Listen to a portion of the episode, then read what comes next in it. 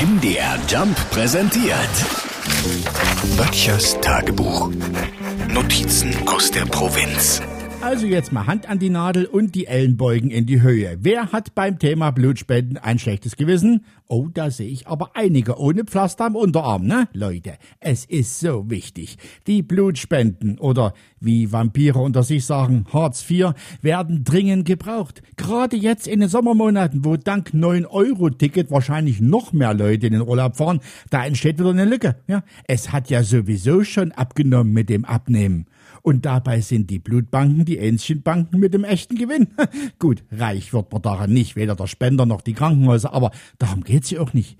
Blutspende sagt ja schon das Wort, um was es sich handelt. Ne? Und gerade jetzt, wo tausend Kilometer östlich von uns ein fürchterlicher Krieg tobt und man vielleicht selber nicht so viel hat, um noch was abzugeben, da ist doch eine Blutspende eine tolle Idee. Man kann helfen, man kann was tun. ja. Und Leute, keine Ausreden mehr. Nachbar von mir sagt, er hätte jetzt gerade seine Steuererklärung gemacht und dabei genug geblutet. Anderer Nachbar erzählt mir was von Mücken in seinem Garten und er wisse nicht, ob sie was übrig gelassen haben. Alles Ausreden. Blutspenden kann fast jeder, selbst blutige Anfänger. Ich werde dann auch gehen. Und nicht nur heute am Weltblutspendetag.